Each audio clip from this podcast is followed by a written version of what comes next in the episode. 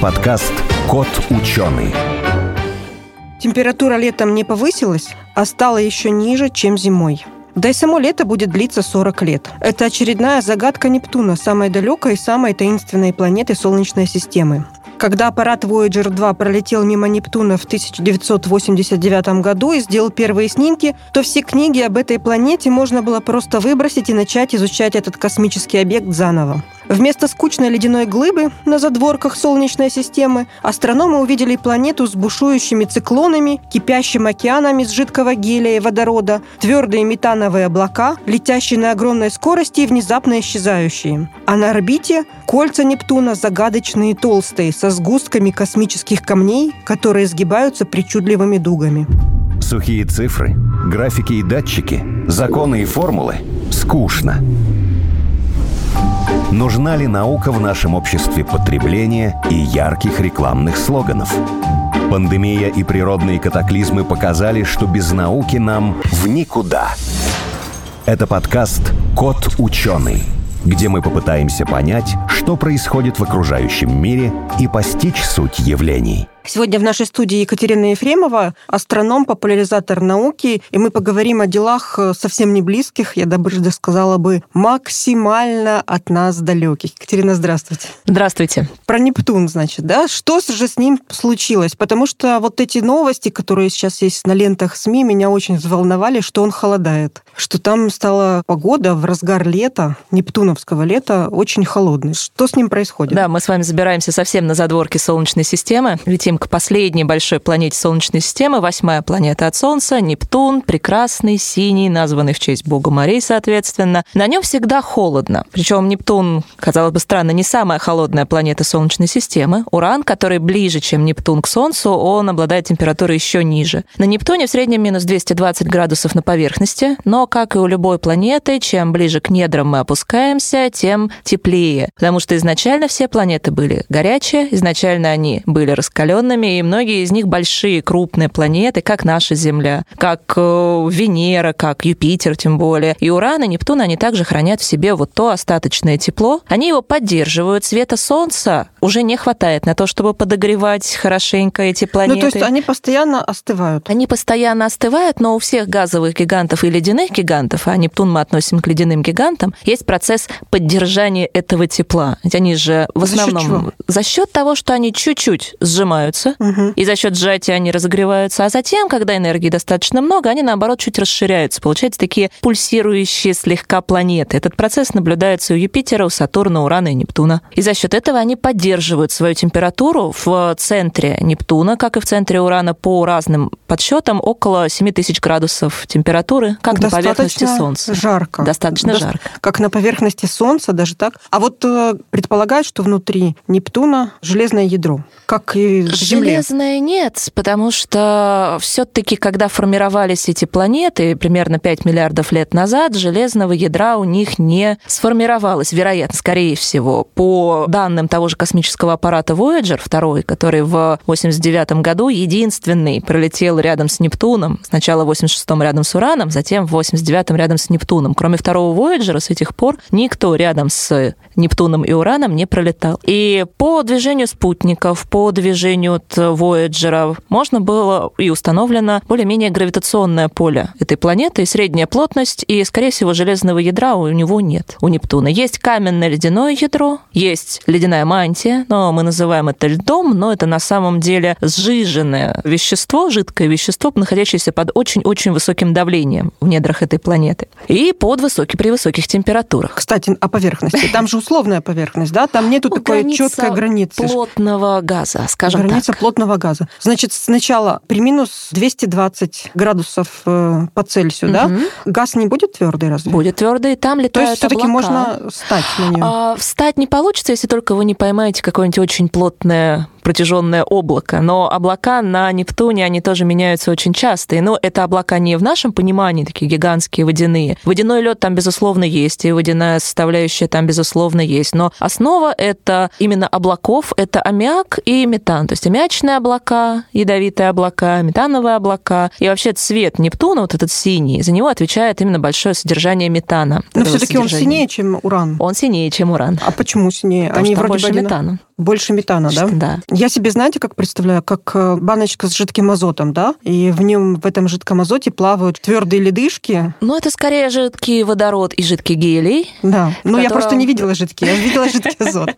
Вот что-то в таком очень холодном плавает э, какие-то ледышки, плавают, э, там они плотнее, плотнее, дальше идут еще плотнее, и, наконец, превращаются, скорее всего, в камень. Не то, что они превращаются в камень, то скорее просто существует отдельно центральная каменная часть, каменное ядро размером примерно с Землю, то есть вот у Земли около 13 тысяч километров в диаметр, чуть меньше, и там это только ядро, это только центральная часть, а весь размер Нептуна чуть меньше 50 тысяч километров в диаметре по экватору. Если ядро каменное и оно высокой температуры, как так получается? А почему бы нет? Почему нет? Ну, при высокой температуре все расплавляется. Но это недостаточно высокая температура, чтобы камень стал прям жидким. Центральная часть этого ядра может представлять собой жидкую составляющую, но нам пока сложно об этом судить, потому что точных, длительных, протяженных исследований Нептуна пока, опять же, ни один космический аппарат не проводил. А вот э, Voyager 2 это был единственная миссия, единственный такой аппарат, который сделал хоть какие-то фотографии. Угу. Я их э, смотрела в интернете, они достаточно плохого качества. Но, во-первых, ну, это был какой год еще, угу.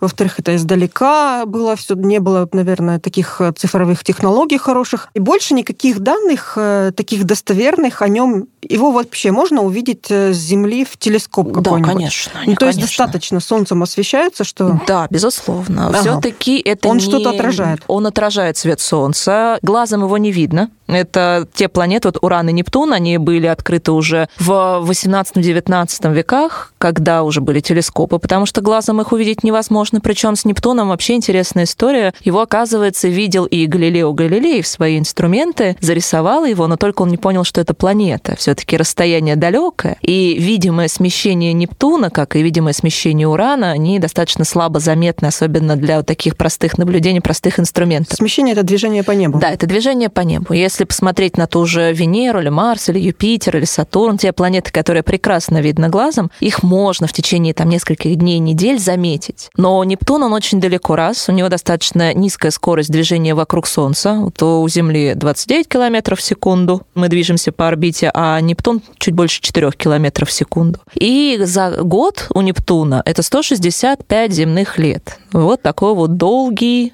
круг, долгий эллипс он описывает вокруг Солнца. Поэтому за ним сложно наблюдать, его сложно было обнаружить, и Нептун обнаружили только при помощи Урана. Когда открыли планету Уран, построили таблицы ее движения и увидели, что в движении Урана есть странности. Он то чуть разгоняется, то чуть замедляется. То есть ощущение, что что-то там большое, мощное есть, которое его своей гравитацией то разгоняет, то немножко притормаживает. Так открыли Нептун. Более того, после того, как таким образом открыли Нептун, были предприняты попытки похожим же образом, наблюдая за орбитой Нептуна, открыть дальнейшие миры, и были предпосылки к открытию Плутона, который потом мы обнаружили, правда, десятилетиями позже. И сейчас тоже не оставляют этих попыток. Но благо, сейчас мы уже очень неплохо знаем нептунианскую орбиту. Благодаря наблюдениям с Земли, с крупных телескопов, Нептун видно, в принципе, уже в небольшой любительский. Где-то сантиметров 30-40 телескоп, если зеркало есть. Это, конечно, уже надо очень сильно любить астрономию, но все таки его уже видно, его можно разглядеть. Вполне себе. В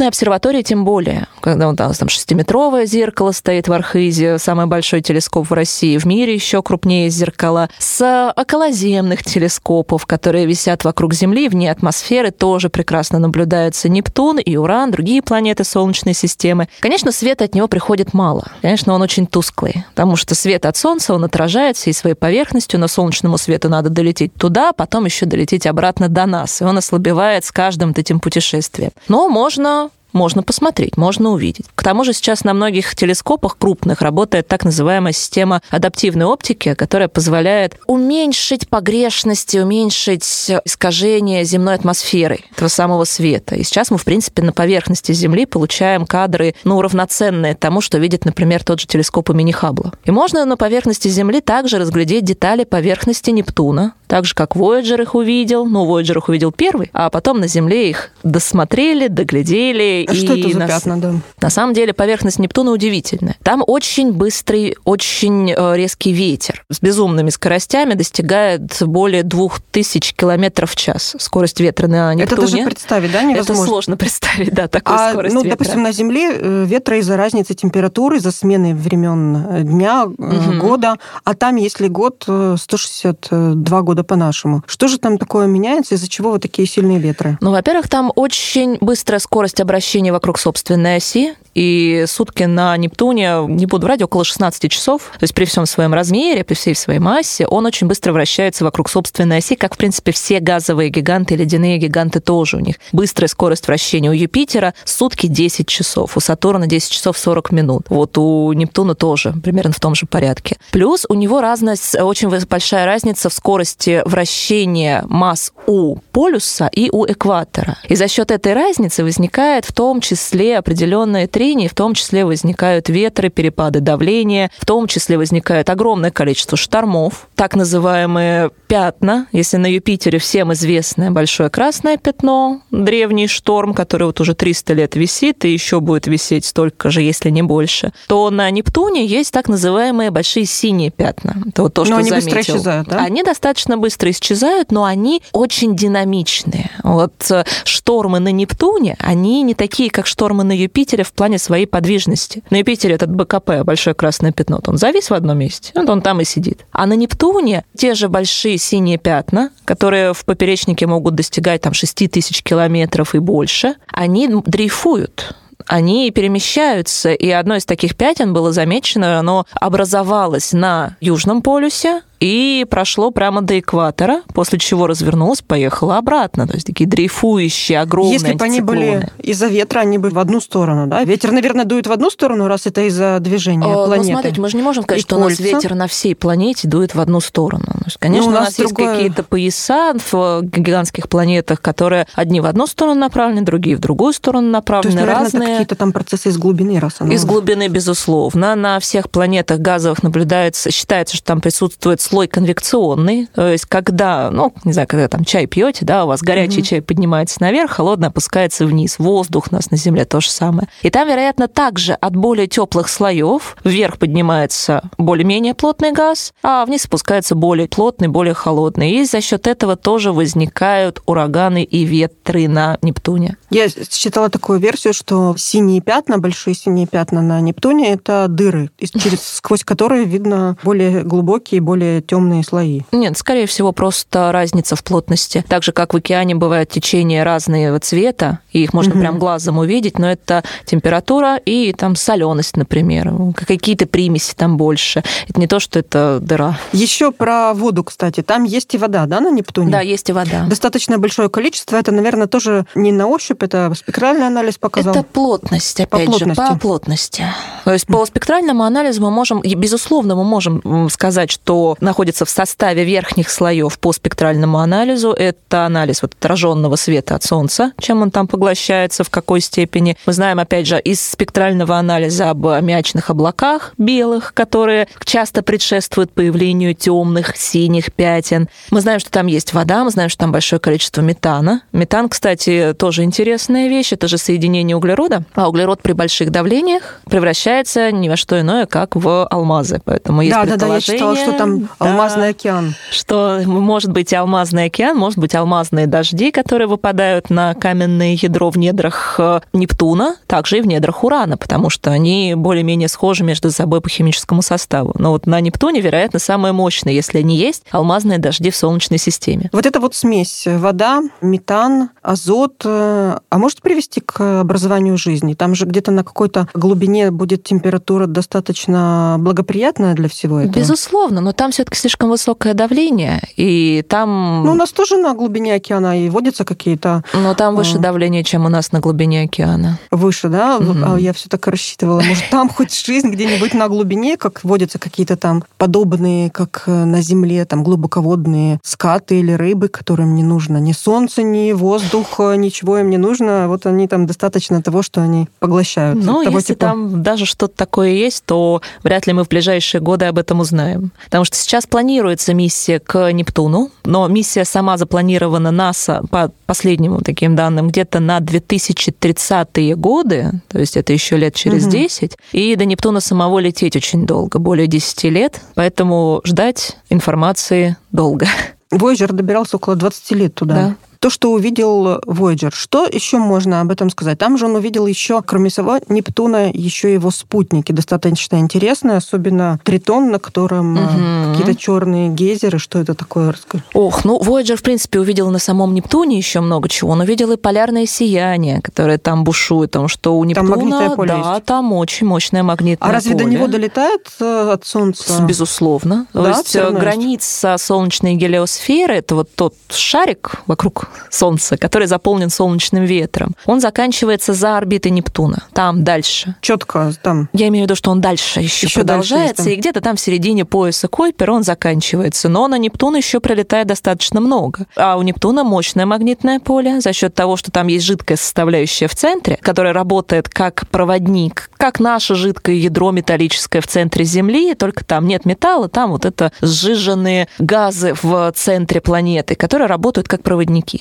которые могут пропускать микротоки, создает вокруг планеты магнитное поле, достаточно мощное. И оно позволяет в условиях газовой атмосферы этого ледяного гиганта создать мощное полярное сияние на Северном полюсе, на Южном полюсе. Voyager, безусловно, посмотрел и на спутники. Спутники у Нептуна интересные. Вот тот самый Тритон, он также был обнаружен еще раньше. Вот когда обнаружили Нептун в 1846, если не ошибаюсь, году, в середине 19 века, я помню, 23 сентября, вот, вот примерно этот. А обнаружили тритон совсем через некоторое время, потому что он также отражает свет солнца, его также неплохо видно. И тритон ледяной. Тритон азотистый, тритон также с водяным льдом. Тритон меньше, естественно, чем... Тритон, ну, он сопоставим с размером с Луной, с нашей Луной. И на тритоне присутствуют трещины, присутствуют гейзеры, причем гейзеры очень высокие, гейзеры именно с сжиженным азотом, возможно, с примесями воды там же. Считается, что под поверхностью тритона находится жидкий океан, очень соленый э, океан, азотистый, метановый океан, не водяной океан в по большей части, но, вероятно, с примесями воды. И эти э, гейзеры бьют из-под поверхности ввысь, причем на высоту десятков километров. Конечно, зрелище интересное. И вот если уж там рассматривать, чтобы где-нибудь там можно было выселиться, поселиться на какой-нибудь из планет, то Нептун вряд ли, потому что поверхности нет, ничего нет. А вот Тритон это уже интересно. Ну, не знаю, как поселиться, но хотя бы с палаткой, да? Так на, на несколько недель, чтобы посмотреть на гейзер. Далекий космос и гейзеры, да. Есть какая-то поверхность у него, что это возможно сделать.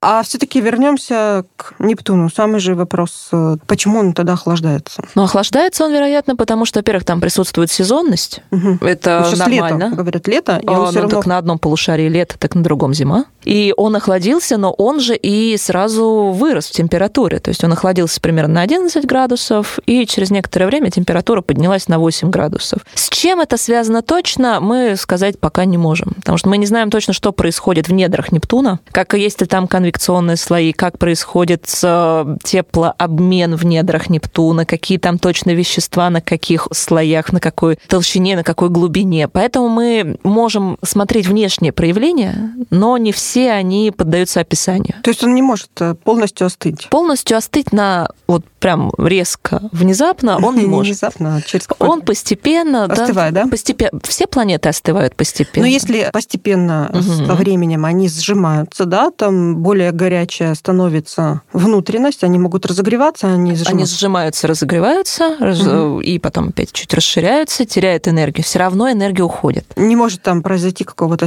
термоядерного синтеза? Нет, нет? термоядерный синтез... Даже у Юпитера Даже нет. у Юпитера не может. Не может Юпитеру он разогреться и в стать 80 раз надо увеличиться, Ага. чтобы стать хотя бы самой крошечной из возможных звездочек начать термоядерный синтез. Поэтому ни одна из планет такой возможностью не обладает. Ну, жалко, чтобы мы посмотрели на такое красивое зрелище. Ну, ну, может быть. За Нептуном. Что? Тоже в новостях я читала, что ученые обнаружили, что якобы там есть планета, ну так ее не видно, но по всем расчетам, по взаимодействию гравитационному есть еще одна девятая планета. Потом опровергли, сказали, что нет, это ошибка, а потом сказали, что опять есть. И все время это же происходит в последнее время. Сколько уже было таких новостей, что нашли девятую планету? Ну да, девятая планета, она будоражит, конечно, то, что мы можем там что-то еще открыть. Я напомню, что раньше Плутон считался девятой планетой, но вот уже лет И вот 15, да, Развенчали. Да, его объединили с другими подобными же объектами, которые были найдены за орбитой Нептуна, и сейчас там большая такая семья из э, планет карликовых. За орбитой Нептуна находится пояс Койпера. Он достаточно котором- далеко или- или уже Он практически... на границе он Практически на границе он стоит. Если у нас орбита Нептун, вот Нептун удален от Земли примерно на 4,5 миллиарда километров. От Солнца это ну, примерно 30 астрономических единиц. Напоминаю, что астрономическая единица – это расстояние от Солнца до Земли 150 миллионов километров, мы считаем. И уже за орбитой Нептуна находятся некоторые объекты пояса Койпера, которые он подтягивает к себе. Он их и, с одной стороны, он их может выбрасывать дальше, туда, к границам Солнечной системы, близкие к нему небольшие объекты. Пояс Койпера? Или Объекты пояса Койпера, безусловно. Подтягивает кто? Нептун? Нептун. Нептун очень сильно влияет своей гравитацией на близлежащие к нему области пояса Койпера. Он, опять же, подтягивает к себе, может захватывать, может подбрасывать во внутреннюю часть Солнечной системы, может выбрасывать во внешнюю часть Солнечной системы. Примерно то, что Юпитер делает с главным астероидным поясом, потому Мгм. что все астероиды, которые у нас вокруг Солнца летают в близлежащих окрестностях, ну, там, где Земля летает, там, где Венера... Ими управляет э, Ими Юпитер. управляет Юпитер. Их все Можно подбрасывает нам в основном Юпитер. Там еще Сатурн немножко, но в основном Юпитер. Также и Нептун влияет своим движением на объекты пояса Койпер. Он пересекается орбитами с Плутоном. Они никогда не столкнутся, они находятся в резонансе 2 к 3, то есть два раза Нептун делает оборот вокруг Солнца, три раза Плутон за это время делает оборот вокруг Солнца. Они не столкнутся между собой, но Плутон периодически оказывается ближе к Солнцу, чем Нептун. Так что даже такое возможно. Они близко друг к другу, пояс Койпера и Нептун. Когда мы говорим про еще одну большую именно планету, здесь уже речь идет не про окрестности Нептуна, здесь уже речь идет про гораздо более далекие дали Солнечной системы, потому что она же не заканчивается ни на орбите Нептуна, она не заканчивается ни на поясе Койпера. На расстоянии примерно тысячи астрономических единиц от Солнца, мы говорим, что Нептун 30, а здесь тысяча астрономических единиц от Солнца, тоже были обнаружены объекты. Но они уже, конечно, были увидены не там, прямо вот в своей дальней точке. Они были обнаружены, когда они подлетели близко к Солнцу. Астрономам достаточно трех наблюдений за объектом, чтобы построить полный эллипс, чтобы понять, где у этого эллипса самая удаленная точка от Солнца. И вот тысяча астрономических единиц, даже чуть больше, были найдены космические объекты, были найдены небольшие объекты. Например, карликовая планета Седна, небольшая по размеру, около 900 километров в диаметре. Она удаляется от Солнца на расстоянии в тысячу астрономических единиц. Она по размеру примерно как э, кто из... Примерно как э, Церера, например, из главного астероидного пояса, где-то так. Вот среди тех объектов, которые находятся на таких далеких э, расстояниях от Солнца, был найден интересный эффект. Некоторые из них, некоторые из таких малых тел, их орбиты как будто бы развернуты в одну и ту же сторону относительно Солнца. То есть они как бы веером таким в одну сторону смотрят. К такому может привести влияние большого объекта с мощной гравитацией. Значит, все-таки что-то есть. Либо да, либо нет. Пока ее точно не открыли, эту планету, невозможно сказать, что она там есть. Она очень, если она и есть, то она очень далеко. На расстоянии около, ну, вот около тысячи, около, может быть, даже двух тысяч астрономических единиц от Солнца. То есть это уже не окрестности Нептуна ни в коем случае. Это уже гораздо, Я, гораздо я вот дальше. э, не понимаю, почему, если она есть, то ее невозможно зафиксировать. Телескопы для Ну, чего у вы вспомните, сколько искали тот же Нептун. Ну, тогда Даже были с другие нашими- времена. Безусловно, но с нашими... можно- И вспомните, сколько времени занимает у Нептуна на облет вокруг Солнца. 165 лет. В 2011 году Нептун сделал только один год, один оборот вокруг Солнца с момента своего открытия в середине 19 века. Представляете, сколько времени, если планета на удалении 2000 астрономических единиц, сколько времени ей нужно сделать, чтобы сместиться, и насколько медленно она будет смещаться на фоне далеких звезд. А когда мы фотографируем ночное небо, когда мы делаем снимок, даже на маленьком снимке там невероятное количество фоновых звезд находится. Плюс мы не знаем точно, куда смотреть. У всех больших телескопов, которые могли бы эту планету увидеть, у них в любом случае очень маленькое поле зрения, крошечное поле зрения. Ну да, чем сильнее телескоп, тем меньше Да. поле зрения. И да. представьте себе попиксельно всю небесную сферу осмотреть в поисках маленькой точечки, которая чуть-чуть сдвинется за какие-нибудь там сто лет. Так что это очень большая работа, и пока точно неизвестно, есть там еще одна большая планета за Нептуном или все-таки нет ее. И это какой-то другой процесс привел к вот такому странному расположению орбит малых планет. В смысле другое, а что еще может быть? Может быть, какой-то резонанс с небольшим телом, например. Это может быть э, ошибка наблюдений. Мгм. Это, там, там могут быть еще причины. Хотя авторы статьи, которые вот нашли вот этот эффект, они уверены, что это все-таки большая планета, но нам только осталось ее открыть. Значит, пока мы оставляем Нептун главным по границе, да? Главным по гра- По границе Солнечной системы. Вот если еще спросить, э, вот он на границе... Планетной солнечной системы. планетной. Да. Сколько он Солнца получает, э, допустим, если сравнивать с Землей? О, во много-много раз меньше. Во много-много раз меньше? Да, конечно. Ему не хватает, да, ни на какие процессы такие? Не, ну, безусловно, какую-то освещенность он получает, он же все-таки отражает этот свет обратно. Мгм. Но на то, чтобы прогреть, например, поверхность, этого не хватает. Мгм. Если вот, э, давайте в конце так м, передачи подведем такой итог, если мы вдруг подлетели к самому Нептуну и начали спускаться, что мы будем видеть вокруг? Как это будет выглядеть? С чем это можно сравнивать вообще? С чем сравнивать? Ну, у нас вряд ли есть аналог такого путешествия. Если мы подлетаем, мы видим систему спутников, 14 спутников Нептуна. Красиво. Красиво. Мы Да. видим кольца. Нептун, как А, и кстати, все большие про кольца. планеты, да, обладает системой колец. У Юпитера есть кольца, у Юпитера пылевые тонкие, у Сатурна, ну, всем знаменитые ледяные кольца, Урана и Нептуна темные тоненькие кольца, которые очень сложно наблюдаются с Земли, и их видно уже в основном либо с э, околоземных телескопов, и то с трудом. И вот Voyager их наблюдал, и с его фотографий видно, что они там присутствуют. Из чего точно сделаны кольца, видимо, может быть, даже из э, каких-то темных органических соединений, потому что органики в космосе полным-полно, углерод — это очень популярный химический элемент в космическом пространстве. Увидим кольца, увидим сам Нептун. Вот э, если кому интересно, можно, опять же, найти снимки Voyager. Voyager пролетал на расстоянии примерно 3000 километров от Нептуна, то есть это практически вплотную. Вот как Voyager видел, так и мы с вами увидим, если мы захотим к нему полететь. Что касается дальнейшего входа в атмосферу, нас будет подтягивать не так уж и быстро, как, например, на Юпитере, потому что гравитационное поле на Нептуне, оно примерно сопоставимо с земным. Да, Нептун тяжелее. Масса Нептуна примерно 17 земных масс, в 17 раз тяжелее, но при этом он менее плотный. Земля у нас каменный железный маленький шарик, а Нептун газово-ледяной. Он все-таки менее плотный. Атмосфера, если... Атмосфера его будет нам мешать очень сильно, и динамическое трение нашего космического корабля об атмосферу нас достаточно быстро затормозит, заставит опуститься Это будет вниз. как будто мы в тумане. Как будто мы в тумане То есть будем не будет такой опускаться. ясной картинки никакой. При подлете будет, а затем, когда мы опустимся, уже, конечно, нет. Мы будем летать между вот этими аммиачными облаками ледяными, белыми, пустимся все ниже в голубой туман метановый, и дальше уже нас, скорее всего, через некоторое время раздавит давлением внешних слоев. Не, ну зачем такое раздавить дав-